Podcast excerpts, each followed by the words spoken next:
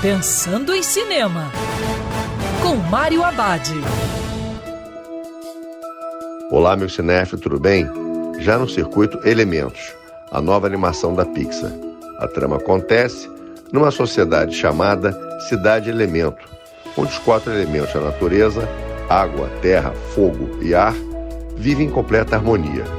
Faísca é uma mulher na faixa dos 20 anos com um grande senso de humor apaixonada pela família. Gota é um jovem extrovertido que não tem medo de mostrar suas emoções. Turrão é um garoto inteligente da Vila do Fogo, que está sempre ao lado de Faísca. Névoa, que é fofa, está sempre atenta às tendências da moda.